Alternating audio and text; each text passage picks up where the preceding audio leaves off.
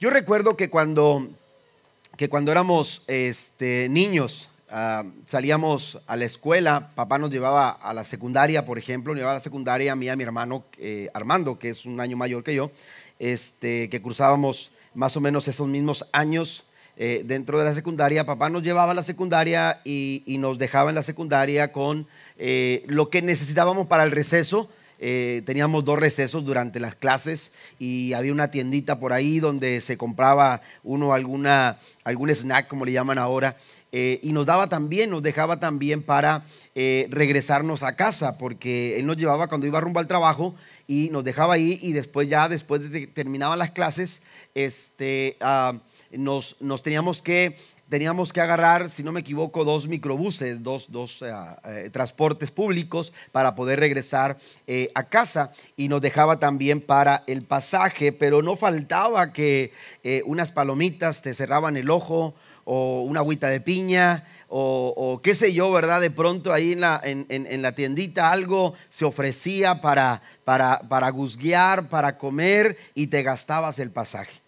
Para nosotros no era muy complicado porque aun cuando la distancia era muy larga, de verdad que era bastante larga, nosotros vivíamos ya rayando con lo que era la zona de Tampico. Nosotros crecimos en, el sur de Tamaulipas, eh, lo que es Madero, Ciudad Madero, y, Tampico son dos ciudades eh, que están eh, pegadas, ¿verdad? Que están unidas. Y, este, y ya vivíamos rayando ahí con lo que era la línea de Tampico, mientras que la escuela estaba este, a lo que era la zona de Madero. Y entonces teníamos que, tomar dos transportes para poder llegar a casa de regreso. Pero no se nos complicaba mucho porque eh, de venida... Eh, sin, cuando no teníamos el transporte, eh, de venida nos veníamos caminando con otros compañeros y, veníamos de regreso platicando, jugando, riendo, disfrutando la compañía del uno del otro. Y poco a poco algunos iban quedando en el camino porque, porque llegaban ya a sus casas y a nosotros nos tocaba con otro grupo este, llegar un poquito más a la distancia. Quizás nosotros éramos los que más lejos estábamos, pero ya cuando nunca lo transitábamos solo, porque a final de cuentas siempre quedaba mi hermano y yo para llegar a la casa y llegábamos cansados, sí, pero eh, de haber disfrutado de regreso, sabiendo que no teníamos para el pasaje, siempre sabíamos que podíamos acompañarnos el uno al otro. Siempre tener a alguien con nosotros nos da ciertos beneficios, siempre tener a personas cerca de nosotros nos apoya, nos, nos brinda de alguna manera, hace más ligero nuestro caminar. Y eso es lo que sucede cuando establecemos una amistad eh, en la vida como en el camino hay momentos en los que uno encuentra eh, eh, baches, uno encuentra subidas bastante, bastante complicadas y de pronto bajadas súbitas que de pronto te hacen sentir un poco incómodo. Sin embargo, la compañía de un buen amigo hace la diferencia en ese, en ese camino. Y esta mañana yo quiero compartir con ustedes algunos beneficios de ser amigo de Dios. El poder nosotros disfrutar de la amistad que Dios nos ofrece. Y vaya conmigo, por favor, ahí en sus notas. Recuerde que sus notas usted las puede tener en papel o también las puede eh, descargar a sus teléfonos eh, inteligentes o su, o su eh, aparato inteligente. Usted las puede bajar yendo a Comunidad Cristiana Manuel. .org diagonal, diagonal notas. Pero esta mañana quiero que vaya conmigo, por favor, a San Juan capítulo 15, el versículo número 15. Dice la escritura, leo la nueva versión internacional y dice de la siguiente forma, ya no los llamo siervos, porque el siervo no está al tanto de lo que hace su amo. Los he llamado, note esto, amigos. Dios nos llama amigos. Dios junta al grupo de sus seguidores, a sus discípulos, y les dice, ya no los voy a llamar siervos, ahora los voy a llamar mis amigos. Y sigue diciendo, porque todo lo que a mi Padre le he oído decir, se lo he dado a conocer a ustedes. Jesús nos llama sus amigos. Amén. Jesús nos llama sus amigos.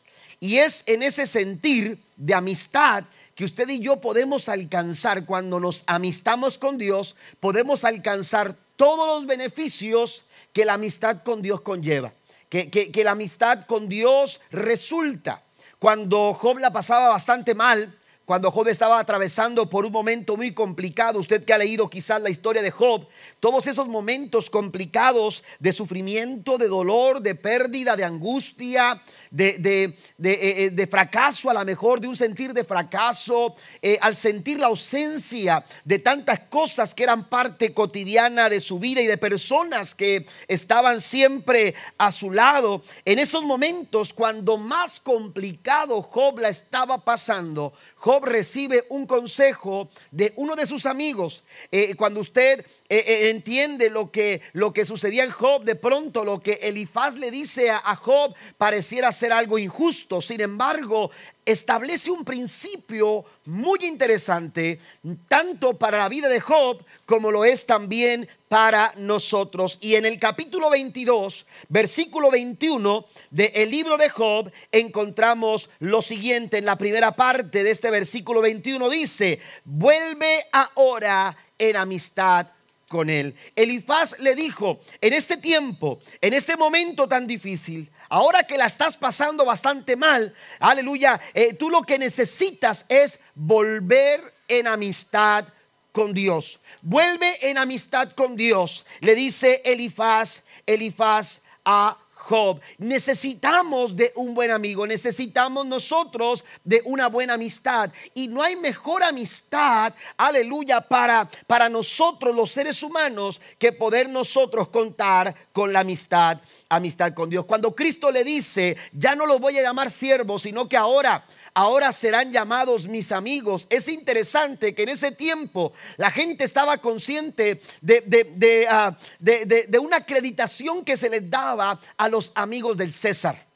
Se conocía eh, a un grupo selecto, se le conocía como los amigos del César, el amigo, los amigos del emperador. Imagínese que ahora a usted eh, eh, le conozcan y, le, y le digan, ah, es amigo del presidente de Estados Unidos.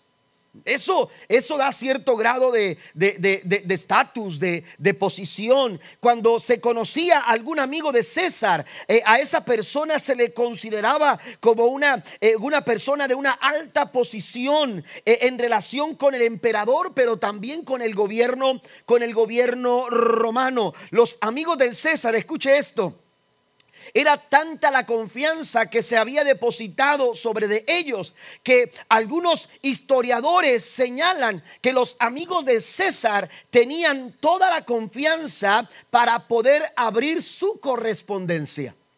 La correspondencia real la correspondencia de gobierno, los amigos del César podían, tenían tanta confianza que podían abrirla y aún en algunas situaciones ellos podían llegar a tomar decisiones importantes. Esta gente tenía una posición bastante, bastante alta al considerarse los amigos del César. Jesús le dice a sus discípulos, ya no los llamaré siervos, ahora ustedes serán llamados mis amigos. Y tenemos que entender que esto representa, amados hermanos, algo mucho más alto que ser considerados simplemente amigos del César, amigos del presidente, amigos de cualquier otra persona. No, nada de esto se compara con poder disfrutar de una amistad maravillosa con el creador del universo. Den un aplauso fuerte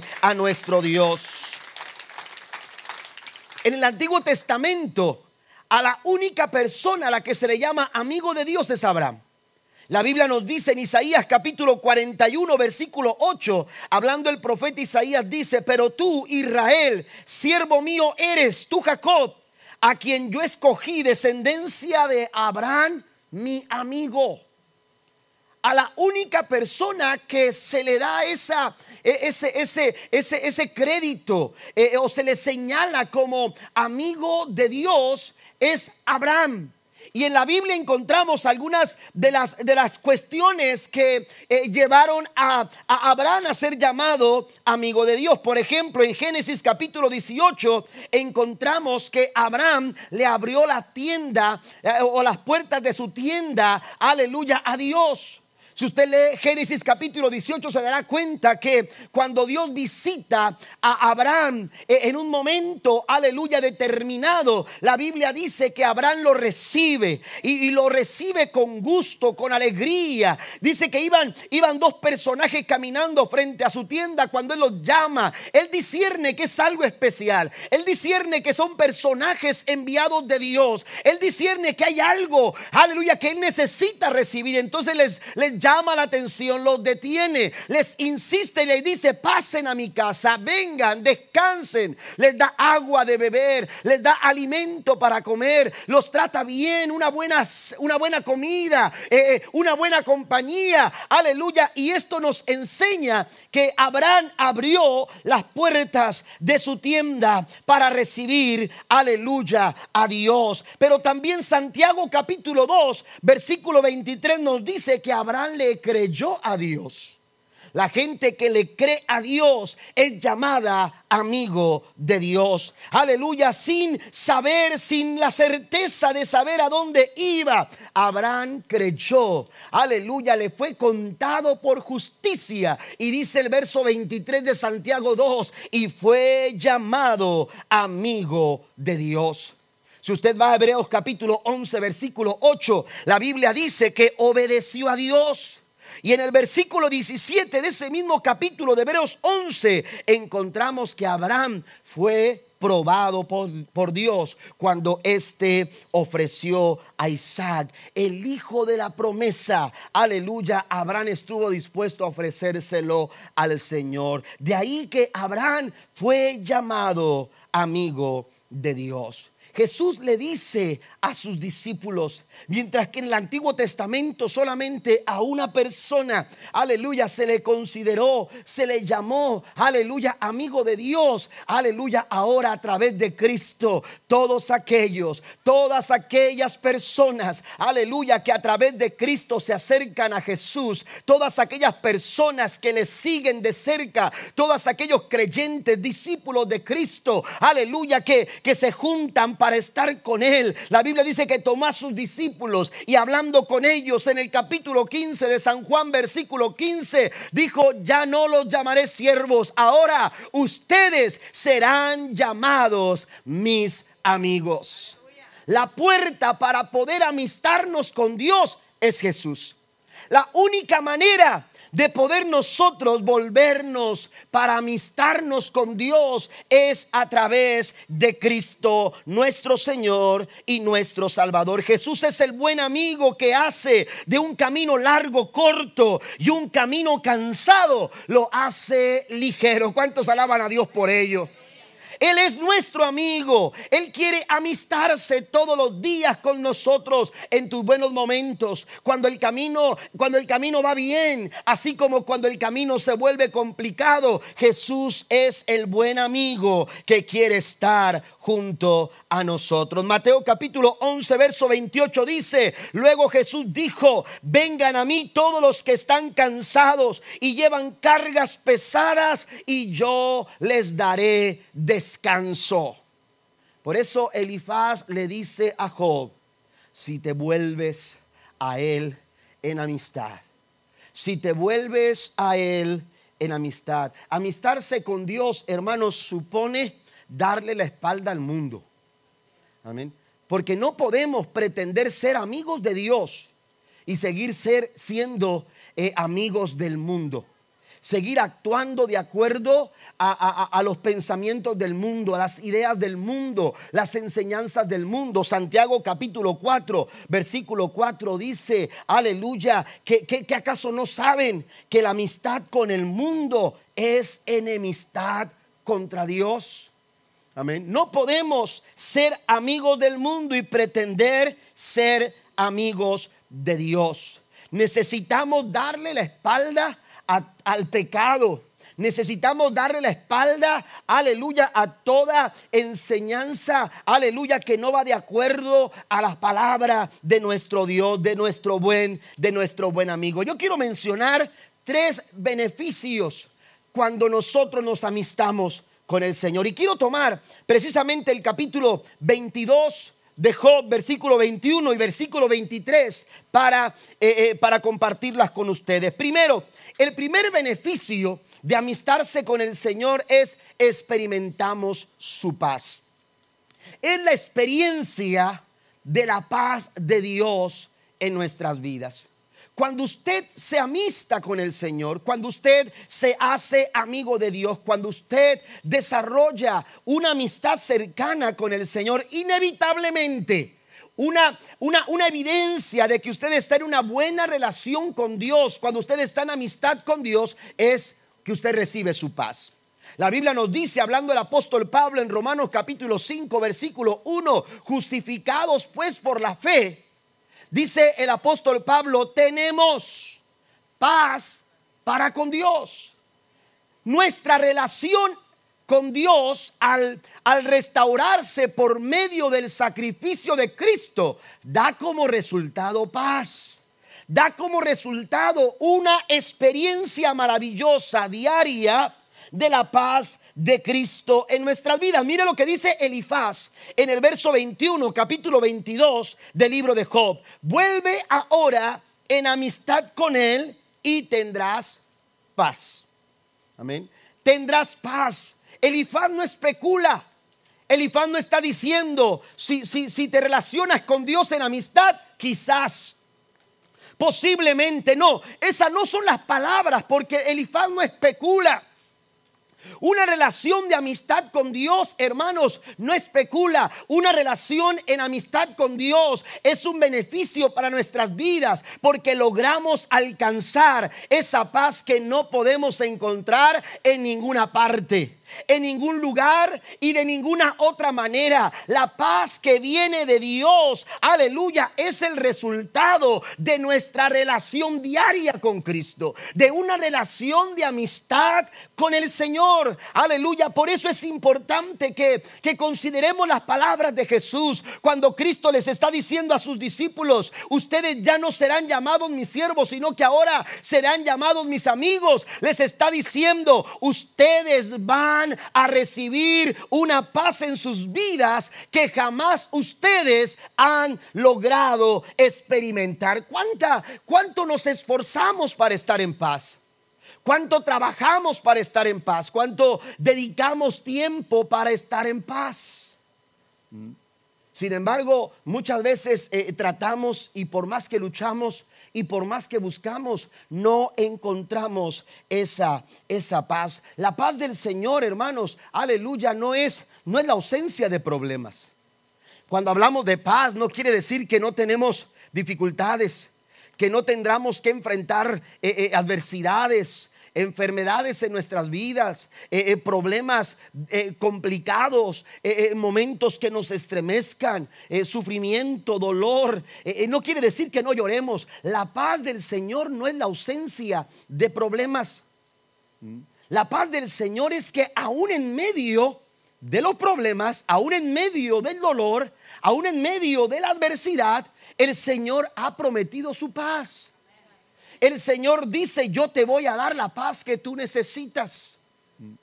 La verdadera paz, amados hermanos, no es aquella que, que, está, que, está, ausente de problemas. Hay personas que no tienen problemas. Yo he hablado con personas, aleluya, que, me dicen, pastor, eh, eh, siento tanta ansiedad, estoy pasando por tanta depresión, estoy pasando por tanto estrés. Y cuando uno les pregunta, bueno, ¿qué son aquellas cosas que usted considera?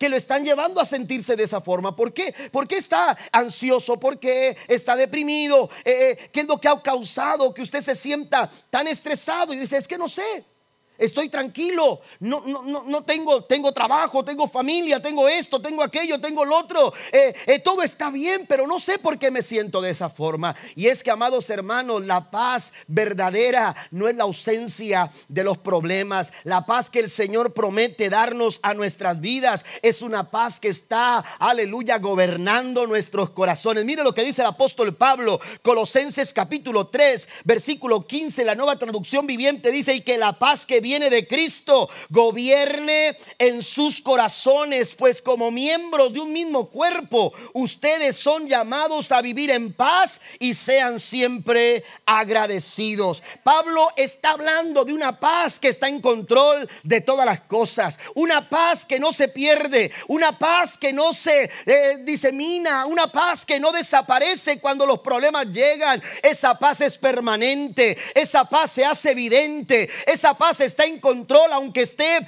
pasando por momentos tormentosos tu vida. La paz del Señor gobierna tu corazón y gobierna tus pensamientos porque es la paz que sobrepasa todo entendimiento. Den un aplauso fuerte a nuestro gran Señor, nuestro gran Dios. Tener la paz de Dios en medio de las tormentas de la vida es una realidad que tú puedes experimentar cuando, cuando, cuando tú estás viviendo en amistad con Cristo, cuando tú eres amigo de Jesús.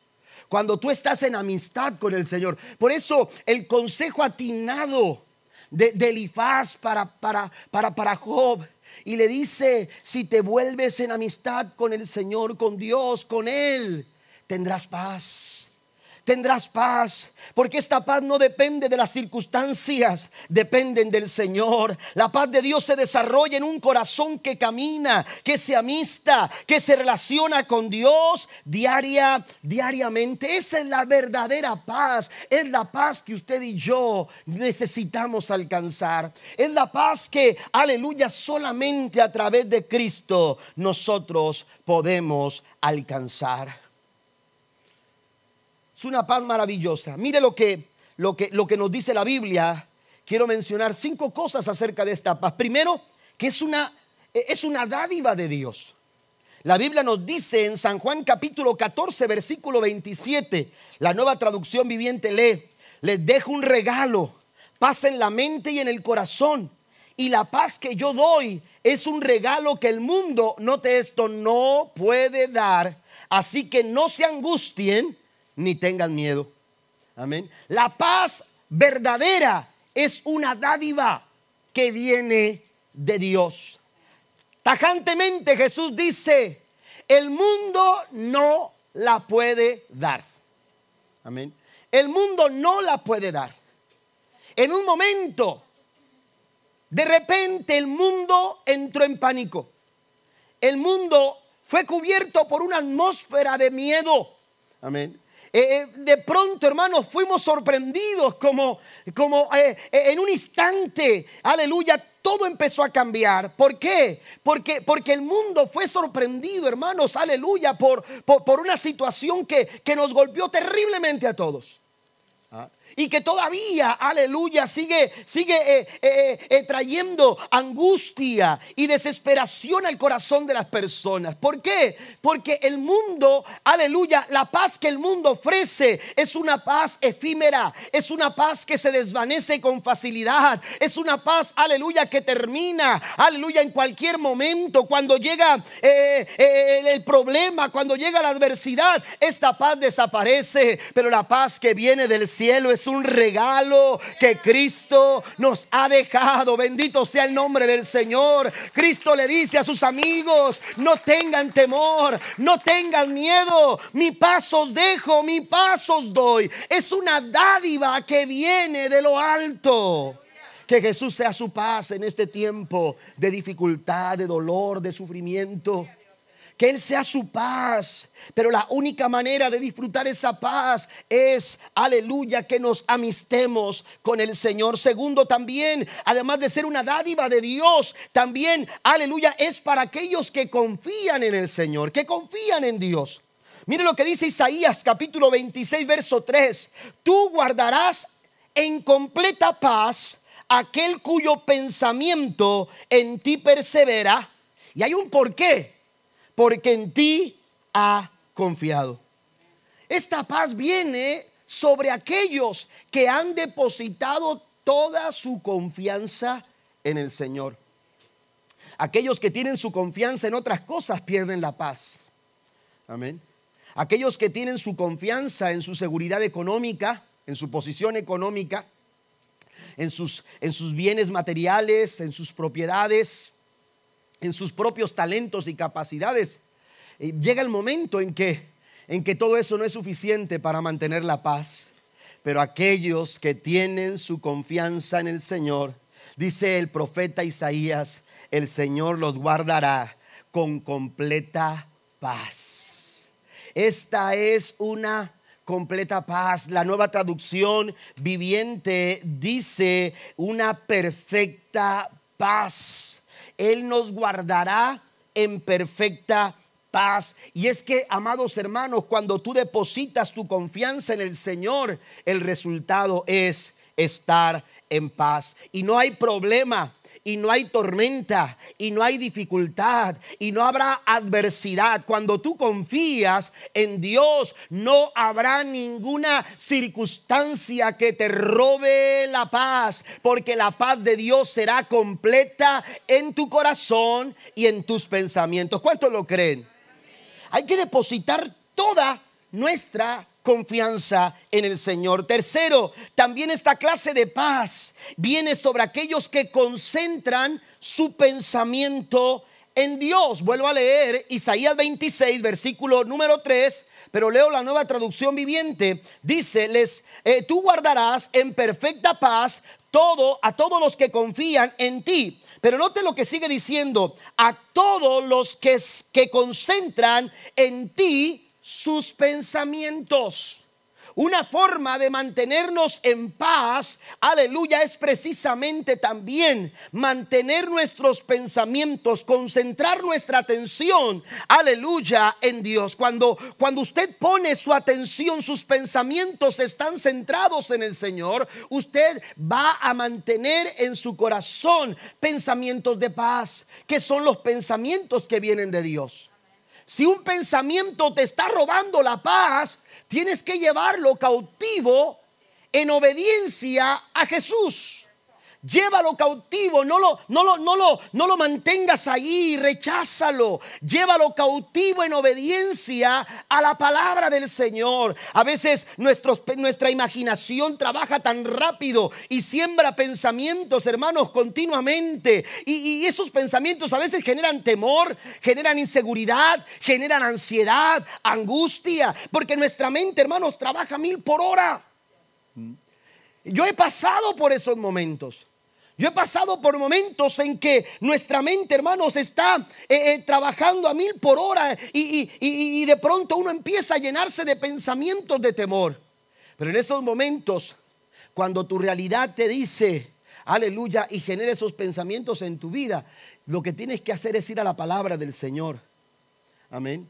Y de alguna manera, hermanos, el Señor a través de su palabra siempre te dará esa paz que tú necesitas esa verdad que tú necesitas para ese momento complicado en tu vida. Y entonces la verdad del Señor, la Biblia dice, y conoceréis la verdad y la verdad os hará libres. Tu pensamiento quedará libre de temor, tu pensamiento quedará libre, aleluya, de angustia, tu pensamiento quedará libre de ansiedad cuando tú recibes la palabra, ahí te aferras a la palabra. Esto nos lleva a, la cuarta cosa que quiero mencionar. También esta paz es para aquellos que oyen la palabra de Dios.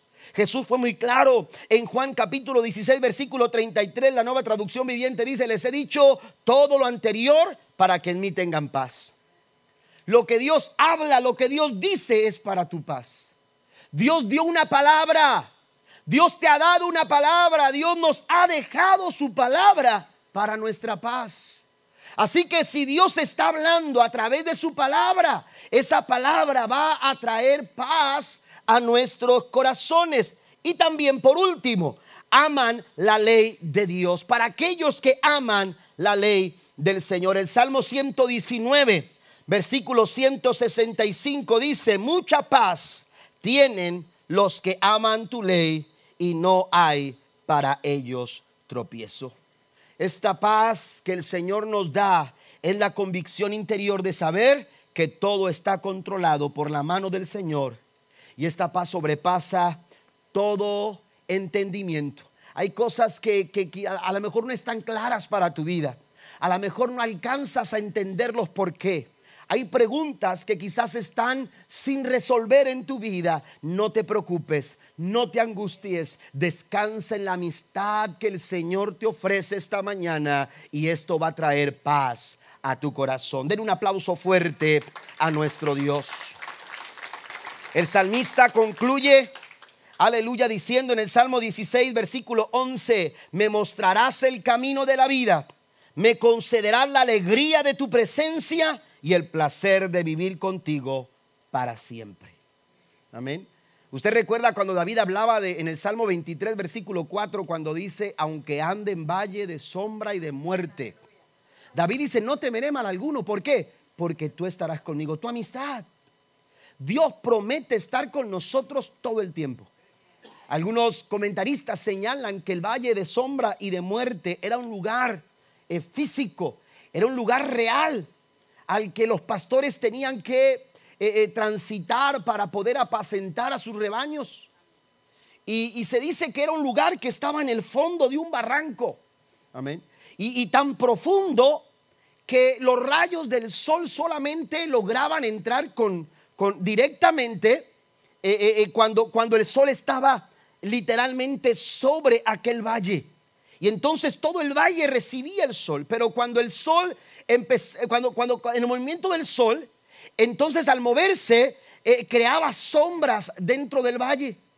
Cuando los pastores tenían que atravesar por ese valle, sabían de los peligros, de los miedos, de, todo lo que conllevaba cruzar por ese valle, porque era en la sombra donde los ladrones se escondían para salir, hermanos, y, y, de alguna manera eh, eh, eh, ir sobre, sobre los pastores y sobre sus rebaños. Así que los pastores sabían que atravesar ese valle era, era, era, era, era, era terrible, era una situación y una sensación de temor. Pero David dice, aunque ande por ese valle donde hay sombra, de, donde hay sombra de muerte, dice, no temeré mal alguno, no me voy a angustiar, no me voy a preocupar, no me voy a desesperar, no voy a estar lleno de temor, porque hay algo de lo que yo estoy seguro, tú estarás conmigo. Este tiempo quizás ha sido difícil para ti, pero el Señor no te ha dejado. Aleluya, Él sigue diciendo,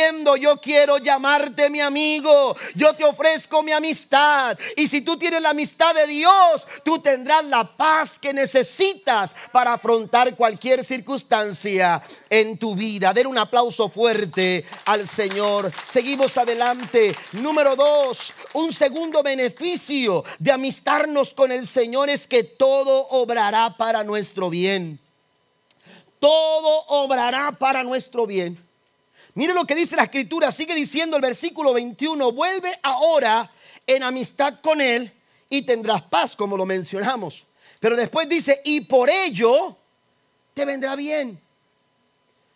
Te vendrá bien. No dice te irá bien, porque a veces en la vida no nos va bien. Porque a veces eh, eh, hay momentos en nuestra vida que las cosas no van como uno quisiera. Las cosas a veces no van como uno quisiera.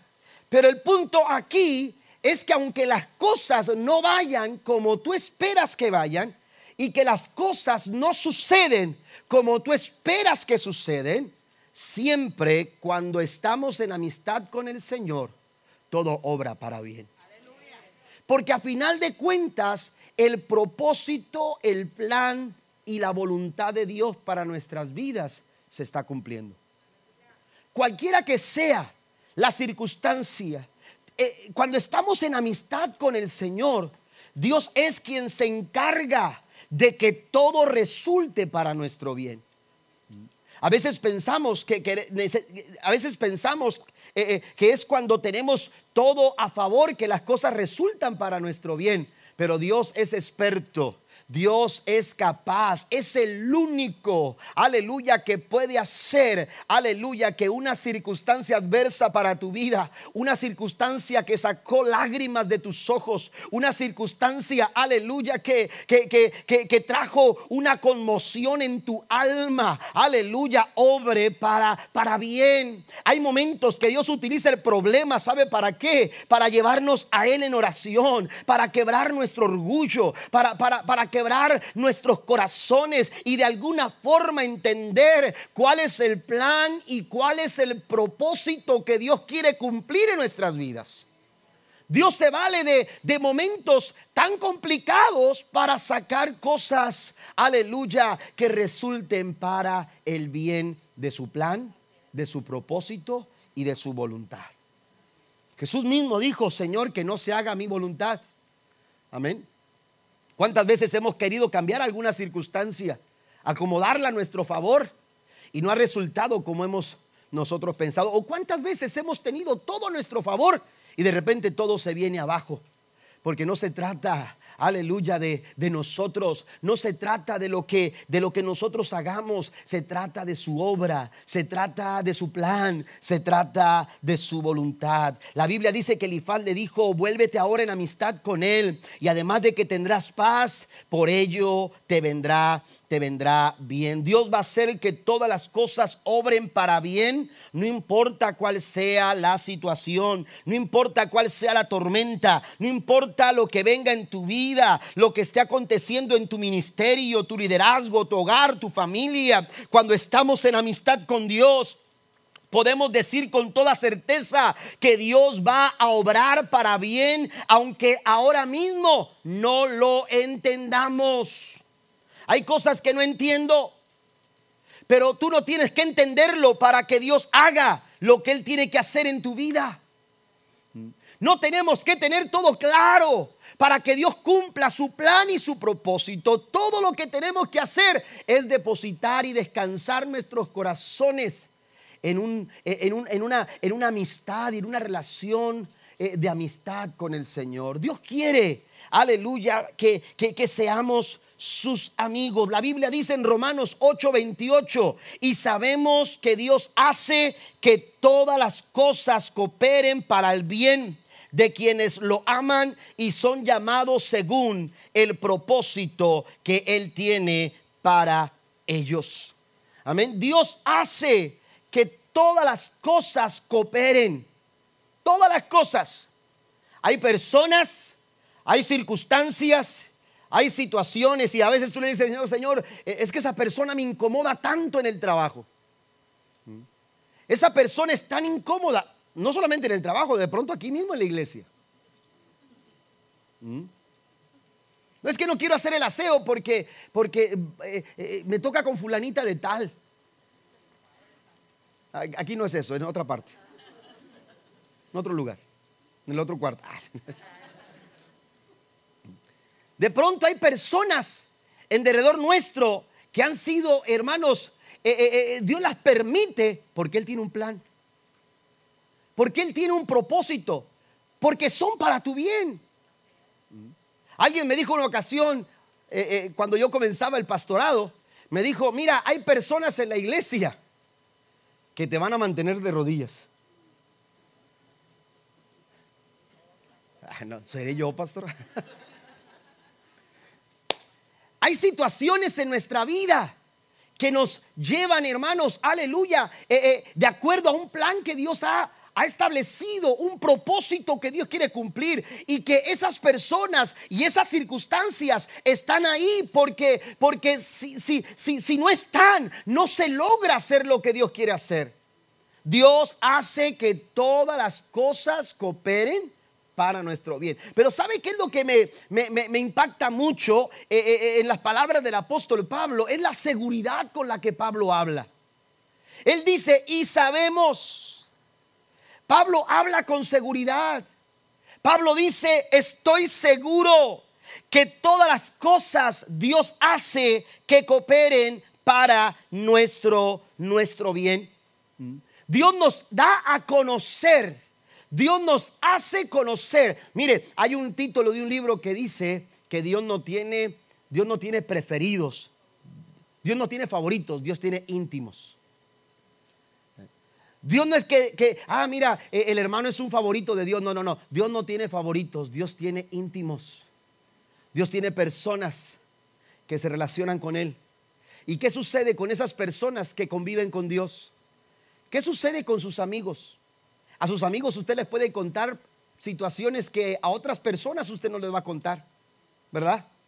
¿eh? a esas personas que usted considera amigos son los que realmente saben, son los que realmente conocen, son los que realmente entienden el porqué de su situación. Pablo está hablando de algo que sabe porque es amigo de Dios.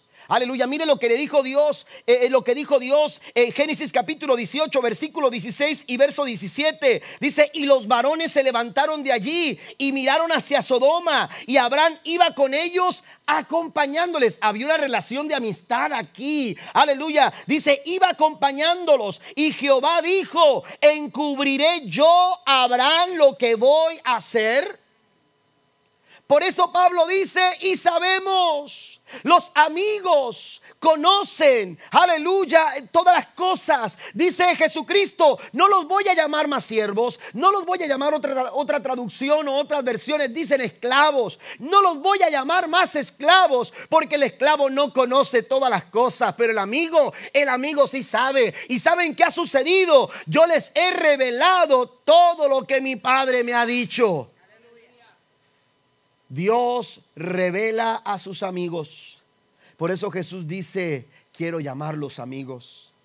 Porque cuando tú vives en amistad con el Señor, cuando tú estás caminando en amistad con el Señor, tú entiendes, aleluya, que Dios tiene un plan y que Dios tiene un propósito que cumplir en tu vida que cumplir en tu familia, que cumplir en tu ministerio, que cumplir en tu iglesia. Por eso Pablo dice, y sabemos y lo decía de primera mano porque si usted va a Hechos capítulo 27, versículo 22 en adelante, cuando aquella embarcación que los llevaba rumbo a Roma empezó a ser azotada, aleluya, por un viento huracanado que llevó a la deriva aquella embarcación. Y la Biblia dice que habían perdido toda esperanza, la tribulación ya no estaba comiendo, los pasajeros ya no querían comer, aleluya, estaban perdidos, tenían, tenían, eh, habían caído en desesperación, estaban completamente perdida la esperanza en sus corazones. Pero la Biblia dice en el verso número, número 22 que eh, Pablo eh, habla a, a todas las personas y les dice, pero ahora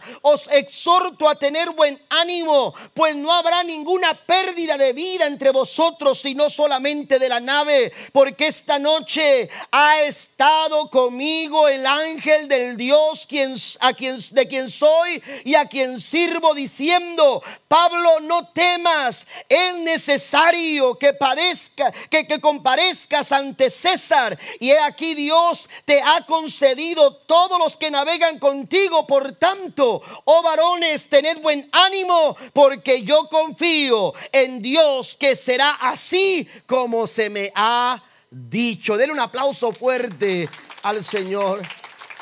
Pablo dice, estoy seguro que esta tormenta, que esta situación, que esto que te está incomodando, Dios se encargará de que resulte para tu bien. Si te amistas con Dios tendrás paz. Si te amistas con Dios te vendrá bien. Se dice que durante la guerra, Segunda Guerra Mundial, mientras se reunían en una pequeña iglesia en un pueblo en, eh, eh, durante la guerra en Europa, la Segunda Guerra Mundial, estaba eh, un grupito de hermanos reunido eh, eh, en una pequeña iglesia.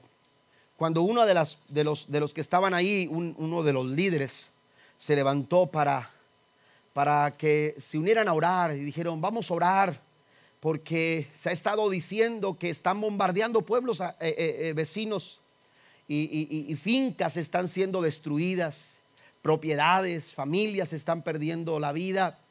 Y, vamos a orar para que Dios nos, nos guarde, guarde nuestras familias, nuestras vidas y, que no haya ningún bombardeo sobre nuestras fincas. Y, le creyeron al Señor, se tomaron de las manos y, empezaron a orar con mucho fervor y con mucha fe al Señor. Cuando, cuando llegó la noche, después de cenar, se fueron todos a dormir. Y aquel hombre, líder de aquella iglesia, que estaba, eh, que había iniciado la oración o había puesto la petición, se fue a descansar. De pronto, se levantó con un estruendo enorme que hizo simbrar su propiedad, su casa se cimbró. Cuando junto a su familia corrió a ver hacia la ventana. Y cuál fue su sorpresa que detrás en su finca se, había se levantaba una explosión enorme, como un enorme hongo de humo que estaba detrás en su, eh, eh, en su finca, en la parte de atrás. Y cuando él vio esto fue tan impactante para él, corrió a asegurar a su familia, se escondieron, trataron de mantenerse seguros. Y ya cuando rayaba la mañana, su esposa, mientras él estaba meditando, eh, pensando en lo que había pasado, tratando de eh, eh, digerir lo que, lo que habían visto sus ojos tan cercano a ellos. Dice que su esposa le dijo, vamos a la iglesia, nos están esperando a todos, la comunidad se está juntando en la iglesia. vamos, la gente respeta mucho tu opinión y sé que la gente está esperando a ver qué les vas a decir y dijo, no, ya no quiero ir a la iglesia no quiero ir a la iglesia. Le dijo, ¿por qué? Estoy decepcionado. Le oramos a Dios, le pedimos a Dios con mucha fe. Yo creí que Dios nos iba a proteger de las bombas de los enemigos, pero Dios no lo hizo. Después de mucho insistir, la esposa decidió irse sola con sus hijos. Llegaron al templo, se pusieron de acuerdo y los días pasaron. Un grande y enorme hueco había quedado detrás en su finca. Y cuando una mañana eh, se atrevió a revisar lo que había pasado y de ver de cerca lo que tenía que hacer para resolver qué podía hacer, de pronto, allá en el fondo del agujero que se había hecho, empezó a brotar agua. Esa temporada había sido, eh, fue, eh, históricamente fue una de las temporadas más secas en Europa. Y mucha gente murió, no por el bombardeo, sino por la escasez de alimento, por la falta de agua, porque los campos no estaban dando fruto. Pero de pronto cuando aquel hombre ve aquel agujero enorme, y ve cómo empieza a brotar agua y cuando menos lo espera, ya esa agua había llenado todo aquel lugar, cayó de rodillas pidiéndole perdón a Dios, porque aunque él no lo entendía, Dios hace que todas las cosas obren para nuestro bien. Aleluya. No lo entendemos, no lo comprendemos, parece difícil, pero Pablo dice, y sabemos, aleluya, que Dios es capaz de hacer que todas las cosas operen para nuestro bien. Dice Romanos 8:18, pues tengo por cierto que las aflicciones del tiempo presente no son comparables con la gloria venidera que en nosotros ha de manifestarse. Y en el Salmo 23, versículo 6, Pablo, eh, el salmista asegura, ciertamente el bien y la misericordia me seguirán todos los días de mi vida y en la casa de Jehová moraré por largos, por largos días. Cuando tú te amistas con el Señor tendrás paz. Cuando tú te amistas con el Señor te vendrá bien. Pero la tercera cosa que, que, que sucede cuando tú te relacionas en amistad con el Señor es que seremos edificados. Y ya voy a terminar. Solamente me voy a referir en algunas cosas en este punto número 3. Pero el tercer beneficio, pasen los músicos por favor, el tercer beneficio que recibimos de estar en amistad con el Señor es que somos edificados. No todas las personas con las que nos relacionamos son capaces de edificarnos. No todas las personas con las que tenemos contacto diariamente nos edifican. Lamentablemente a veces escogemos relaciones, hermanos, nocivas, que nos dañan, que no nos dan ningún tipo de beneficio, que no nos edifican. La Biblia dice en Proverbios capítulo 13, versículo 20, que el que se junta con sabios, sabio será. Pero el compañero del necio, dice, de él sufrirá mucho daño. Job capítulo 22, versículo 23 dice Elifaz a Job, si te volvieres al omnipotente, serás edificado. Si te amistas con el Señor, tendrás paz. Si estableces una amistad, si eres amigo de Jesús, te vendrá bien. Pero la tercera cosa que sucede cuando te haces amigo de Dios, cuando tu amistad con el Señor es una amistad sincera, diaria, continua, de todos los días, la tercera cosa que sucede es que esa amistad te va, te va a edificar. Vas a ser edificado. Tu vida será edificada. Primera Corintios capítulo 15, verso 33, la traducción en lenguaje actual dice, no se dejen engañar. Bien dice el dicho, que las malas amistades echan a perder las buenas costumbres. Las malas compañías corrompen las buenas costumbres. Hay amistades que no te están dejando nada bueno. Ninguna amistad te beneficia tanto y te edifica tanto como amistarte con Dios. Como relacionarte con Dios. No importa si eres un niño, no importa si eres un joven adolescente, un joven maduro. No importa si eres si estás casado, soltero, si eres mujer o hombre. Una relación con Cristo, cuando tú te amistas con el Señor, tú vas a ser edificado. Porque relacionarse con Cristo, aleluya, repercute en beneficio, en la formación de nuestro carácter. Vas a ser un mejor esposo si tú te relacionas con Jesús. Vas a ser una mejor esposa si tú te relacionas con Cristo. Serás un mejor padre, una mejor madre, un mejor hijo, un mejor estudiante, un mejor trabajador. Serás un mejor jefe, serás un mejor vecino, serás un mejor un mejor líder espiritual. Serás una mejor persona si tú te relacionas con Jesús. Por eso le dice Elifaz, amístate con, con, Dios. Porque además de tener paz, además de, de que te vendrá bien, también cuando tú te amistas con el Señor tendrás edificación en tu vida. Lamentablemente hay personas que quieren tener una relación de amistad con Jesús, pero muy superficial. Son ese tipo de personas que le dicen a Cristo, nos podemos sentar a tomar un café, hablar de cosas agradables, eh, eh, eh, que, me elogies, yo elogiarte a ti, hablar de cosas que nos hagan reír, pero no toque ciertos temas porque esos temas me incomodan. No me exijas más tiempo del que, del que no estoy dispuesto a darte. Hay gente que, que trata de tener un tipo de relación con Dios muy superficial. Pero ese tipo de relación no trae, no trae el beneficio que tú necesitas. Jesús habló en una parábola en Mateo capítulo 7, versículos 24 en adelante, sobre los dos cimientos. Y me voy a enfocar solamente con el hombre que Jesús llama como un hombre que es prudente y sabio. ¿Por qué es prudente y sabio? Porque escucha y hace lo que escucha.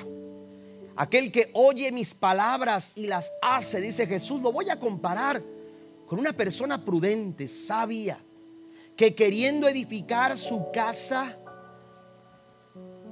queriendo edificar su casa, dice el versículo número 24, dice, eh, dice, edificó su casa sobre la roca. Amén.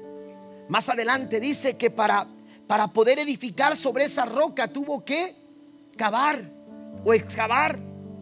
Tuvo que hondar, dice otra versión. Ahondó hasta dar con un fundamento sólido. Amén. En otras palabras, si tú quieres tener una relación que repercute en bienestar en tu vida, una relación con Dios que, que, te haga capaz de alcanzar este tipo de beneficios, tú tienes que pasar de lo superficial a lo que es realmente profundo, a lo que es realmente sólido, a lo que es realmente, aleluya, comprometedor. Y para ello tienes que ahondar. Y para ello tienes que profundizar. Por encimita aleluya, tú no vas a lograr alcanzar un buen fundamento para tu casa, para tu vida, para, para, para realizar tus sueños. La única forma en que tú vas a ser que tu vida se encuentre estable y sólida, que tu matrimonio sea sólido a pesar de las adversidades, que tu familia esté estable a pesar de las complicaciones que puedas enfrentar, que tu vida esté sólida, es edificar sobre el fundamento que es Cristo Jesús. Póngase de pie conmigo, por favor. Estoy terminando. Edificar sobre el fundamento que es Cristo Jesús. Porque cuando tú, aleluya, profundizas en tu relación con el Señor, la Biblia dice, tendrás paz. La Biblia dice, te vendrá bien. Pero la Biblia también dice, la Biblia también nos dice que seremos edificados. Dios quiere edificar tu carácter. Dios quiere edificar, aleluya, eh, eh, eh, tu vida y darle la mejor forma y darle un, buen, un buen propósito y realizar una buena obra. Pero para todo ello, tú necesitas tomar la decisión de hacerte amigo de Jesús de hacerte amigo de Jesús. Imagínese, en el Antiguo Testamento solamente a una persona se le conoce como amigo de Dios y fue, fue Abraham. Y Abraham fue un hombre justo. Abraham fue un hombre, hermanos, que le creyó a Dios, que recibió a Dios, que fue capaz de ser probado en una situación tan complicada. Y Dios, hermanos, lo llamó mi amigo. Tratar de ser como Abraham sería, sería un desafío enorme. Pero no se trata de ser como Abraham. Ya no es, no es como Abraham fue. Es gracias al sacrificio de Cristo en la cruz del Calvario que yo puedo ser amigo de Jesús.